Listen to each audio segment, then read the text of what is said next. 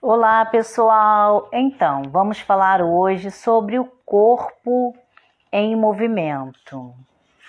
Vamos falar de um britânico, Maybridge, que era um fotógrafo. Né? Ele era famoso.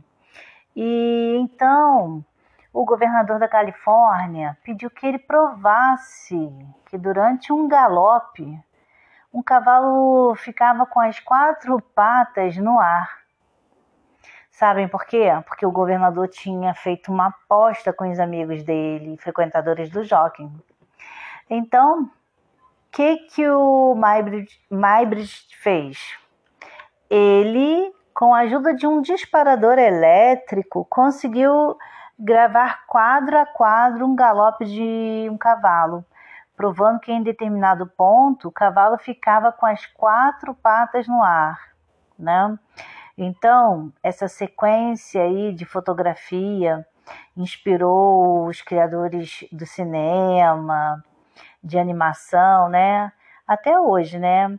Que perceberam esse efeito mágico na, disposi na disposição das fotografias. Muitas pessoas usam isso até nos cadernos, né?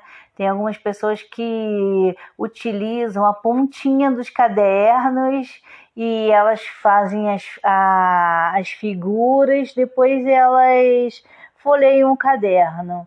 Então ele fez na sequência de fotos.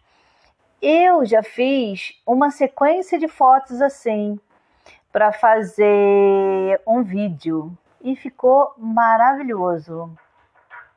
Quando eu aprendi a fazer vídeos, foi exatamente assim, né?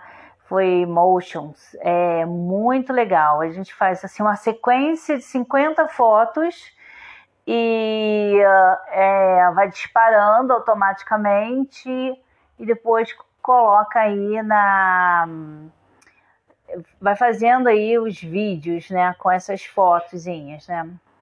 Então, essa sequência de fotos chama frame. Muito legal, né, gente?